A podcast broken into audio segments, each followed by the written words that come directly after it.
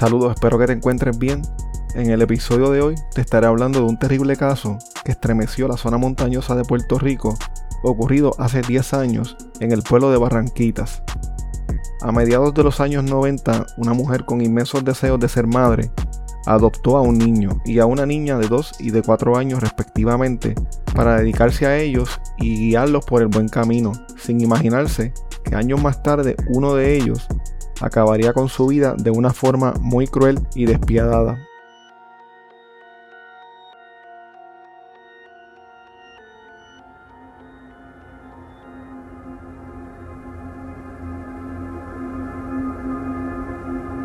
Como hemos hablado en episodios anteriores, el matricidio ocurre cuando un hijo o una hija mata a su madre. Según algunas investigaciones realizadas sobre este tema, se estima que hasta en un 92% de los casos el matricida suele ser un varón. En la mayoría de estos el asesino es joven, soltero, desempleado, vive con su madre, sufre de esquizofrenia o de alguna condición mental y abusa de alcohol y de otras drogas. En muchas ocasiones, esta persona dejó de recibir sus tratamientos médicos o simplemente nunca fue diagnosticado y en algunas ocasiones posee antecedentes de conductas ilegales o violentas. En casi todos los estudios que se han hecho sobre este tema, se señala que cerca de la mitad de los hijos que matan a sus padres padecen de algún tipo de psicosis y en menor escala algún grado de retardo mental.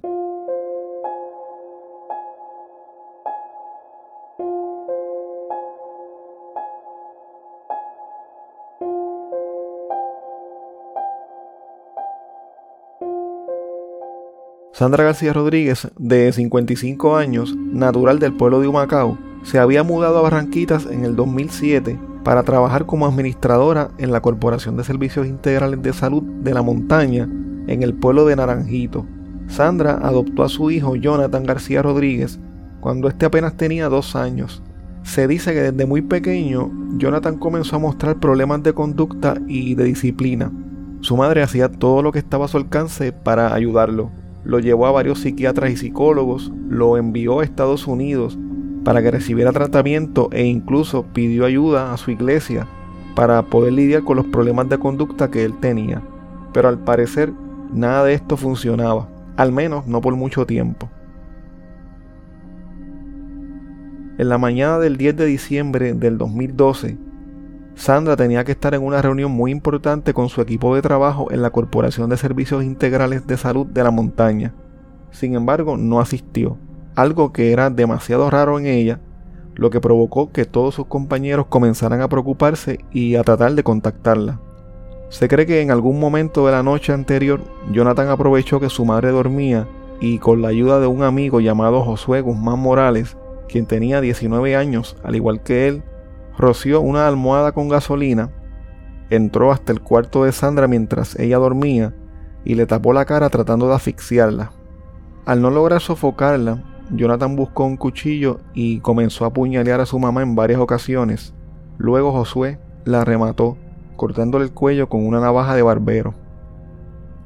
Después que mataron a Sandra, ambos trataron de amarrarla sobre una tabla de planchar para utilizarla como si fuera una especie de camilla y utilizaron además una gaveta de madera como soporte para poder cargarla. De ahí transportaron el cuerpo de Sandra en su guagua hasta un sector solitario en la carretera 717 del barrio Cuyón en Coamo. Jonathan y Josué no se conformaron con todo lo que le hicieron a Sandra en la casa. Al llegar a Coamo, le prendieron fuego a su cuerpo. Al día siguiente, un grupo de obreros que iban a realizar unos trabajos de construcción en una finca que quedaba cerca del área, encontraron el cuerpo torturado, amarrado y quemado de Sandra García Rodríguez. El cuerpo estaba en medio de un camino de tierra, tenía varias heridas punzantes, estaba amordazado y aún amarrado con cables a la antes mencionada tabla de planchar. Los compañeros de trabajo de Sandra habían llamado a la policía para dejarle saber que estaban preocupados porque ella no había ido a trabajar y no podían conseguirla. Cuando la policía fue alertada sobre el cuerpo que encontraron en Coamo, llegaron hasta el lugar y se dieron cuenta de que el cuerpo coincidía con la descripción que le habían dado los compañeros de Sandra. En la escena del crimen la policía encontró un cuchillo de cocina, una navaja de barbero, ropa cubierta de sangre y la mecha que usaron para quemar a Sandra para tratar de deshacerse de su cuerpo. Uno de los agentes investigadores que llegó hasta la escena les dijo a los medios que Sandra tenía quemaduras en un 90% de la cintura hacia abajo y como de un 25% de la cintura hacia arriba. Varios agentes de la División de Homicidios de la Policía de Ibonito se movieron hasta la casa de Sandra García en el sector Las Bromelias de Barranquitas, en donde estaba Jonathan. Al entrar a la casa, los investigadores encontraron manchas de sangre en la marquesina y en distintos lugares. También en el baúl de la guagua Ford Edge color vino de Sandra, en la que la montaron para llevarla hasta Coamo para deshacerse de su cuerpo. Los agentes le preguntaron a Jonathan que si sabía a dónde estaba su madre, y él les dijo que no sabía de ella, pero que pensaba reportarla como desaparecida. Esta información es algo contradictoria, ya que más adelante se dijo que Jonathan sí llegó a reportar a su madre como desaparecida. De todos modos, los agentes siguieron presionándolo porque sabían a dónde estaba Sandra, entonces según indica la policía, Jonathan se puso muy nervioso y confesó todo lo que había hecho. También mencionó que José Guzmán lo había ayudado a cometer el crimen, por lo que los agentes fueron hasta su casa en el barrio Cedro arriba de Naranjito y lo arrestaron. Según indicó en aquel momento el teniente Cándido Pagán de la División de Homicidios de Bonito, Jonathan les confesó que estaba molesto con su mamá porque consideraba que sus medidas disciplinarias eran demasiado excesivas. Debido a esto se pasaba discutiendo con ella y ese día, al llegar a su casa en la guagua de Sandra, tuvieron una discusión y cansado de toda esta situación, decidió que lo mejor era matar a su madre. Él dijo que la mató porque llevaba unos días recriminándole porque se estaba portando mal. Se sentía acosado, dice él, y entonces decidió matarla. De lo que yo pude observar, el muchacho no mostraba ningún tipo de arrepentimiento. La hermana de Jonathan y también hija adoptiva de Sandra llegó al tribunal de Bonito junto a su pareja y al ser abordada por la prensa no quiso hacer declaraciones. Su pareja sí ofreció algunas declaraciones a la prensa sobre lo que pasaba en el hogar de Sandra. Dijo que ambos estaban en shock por lo que había pasado y aunque nadie esperaba que algo así ocurriera, en una ocasión Jonathan le envió un mensaje de texto diciéndole, Tú sabes de lo que yo soy capaz. Debido a este mensaje, la hermana de Jonathan, a quien él se refería en ese momento como su ex hermana, le dijo a Sandra que tuviera mucho cuidado con Jonathan. Sin embargo, Sandra le contestó que no se preocupara, que estuviera tranquila, porque Dios estaba con ella y la protegería. Según la investigación de la policía, Jonathan había estado planificando el asesinato de su madre desde hacía algún tiempo. Incluso él admitió que trató de matarla dos meses antes cuando le cortó los frenos a su vehículo provocando que ella tuviera un accidente grave, que su auto fuera pérdida total y que ella sufriera una fractura en la clavícula. Según se desprende de las conversaciones que tuvo Jonathan, este le echaba la culpa a su madre por todos sus fracasos. Su mala conducta provocó que Sandra le limitara el uso de la guagua con la que él se transportaba hasta las oficinas del tren urbano en San Juan, en donde trabajó por algún tiempo. Según él alegó, tampoco pudo continuar sus estudios en la escuela hotelera porque su mamá le dejó de prestar la guagua y además le restringió el uso de su teléfono celular. Sandra tuvo que tomar estas medidas, según se cree, debido al mal uso que Jonathan le daba a su guagua y a otros problemas de conducta que él tenía. El papá de Josué Guzmán, el joven que ayudó a Jonathan a matar a su mamá y a tratar de desaparecer su cuerpo, le dijo lo siguiente a la prensa. A mi hijo lo diagnosticaron con déficit de atención y retardación mental a los 6 años. Él me pidió perdón, dijo que no sabía lo que estaba haciendo. Yo tengo miedo de lo que le pueda pasar a mi hijo en la cárcel. Porque él me dijo que estaba mal, él me dijo que se quiere matar. A pesar de que él tiene sus problemas, él es un buen muchacho. Los amigos, las amistades lo llevaron a hacer esto. Jonathan le dio marihuana y chavos a mi hijo para que lo ayudara a cometer este crimen. Es más, hasta un carro le ofreció. Yo sé que lo están implicando en esto, pero eh, él tuvo que haber estado presionado. Sin embargo, la policía alega que Josué les confesó que no sintió miedo mientras mataban a Sandra porque se imaginó que estaban jugando Grand Theft Auto 4. También se supo que Josué se burló de Jonathan porque éste no sabía hacer nudos y fue él quien tuvo que amarrar con cables el cuerpo de Sandra a la tabla de planchar. La prensa tomó estas declaraciones y publicó varias notas sobre el tema de la violencia en los juegos de video. En estos reportajes se habló específicamente sobre el juego Grand Theft Auto y se conversó con varios expertos en la conducta humana sobre si estos juegos podían o no provocar que los niños y adolescentes se tornaran violentos o que cometieran actos criminales.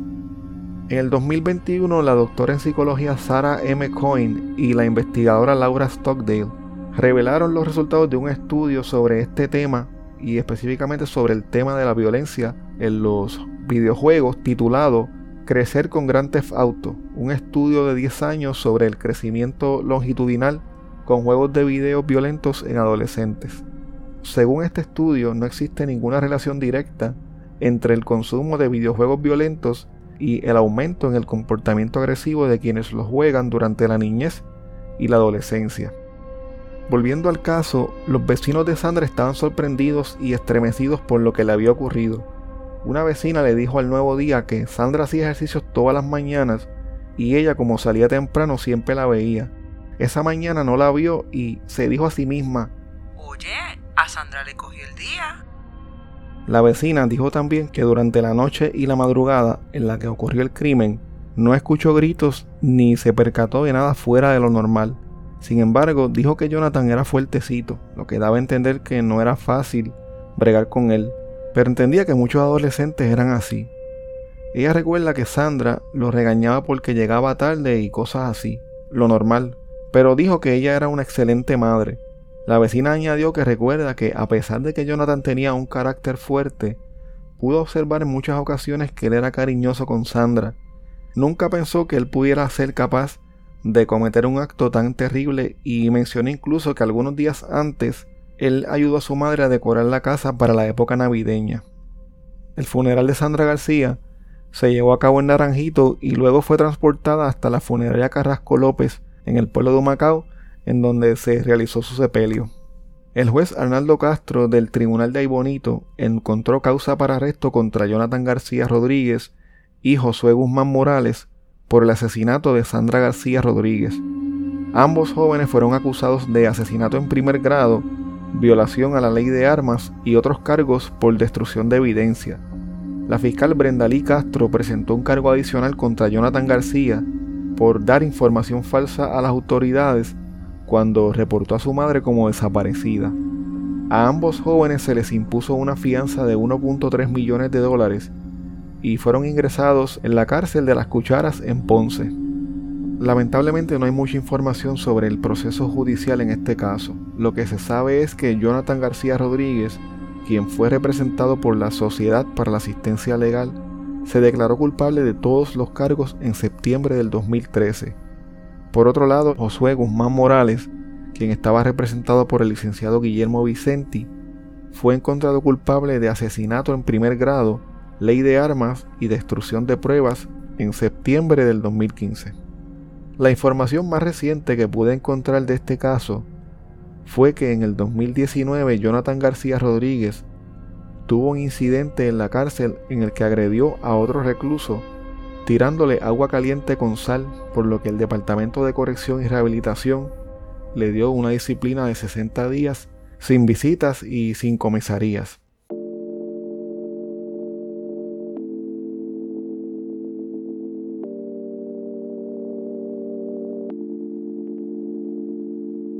Este episodio contiene diálogos que han sido dramatizados.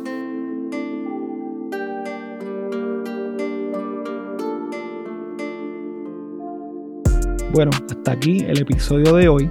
Recuerda que puedes contactarnos a través de crimepodpr.com. Síguenos en Facebook, Instagram y Twitter como CrimePodPR, en donde estaremos subiendo contenido relacionado a los temas con los que vamos a estar trabajando y sobre noticias de casos criminales principalmente. Recuerda también suscribirte a este podcast en tu aplicación favorita para podcast y compartirlo con las personas que conoces. También puedes apoyarnos a través de patreon.com diagonal crimepodpr en donde vas a tener acceso al contenido que utilizamos para poder hacer las investigaciones, como por ejemplo documentos, enlaces, fotos adicionales a las que subimos a las redes, videos, análisis de los casos, entre otras cosas que vamos a estar añadiendo poco a poco.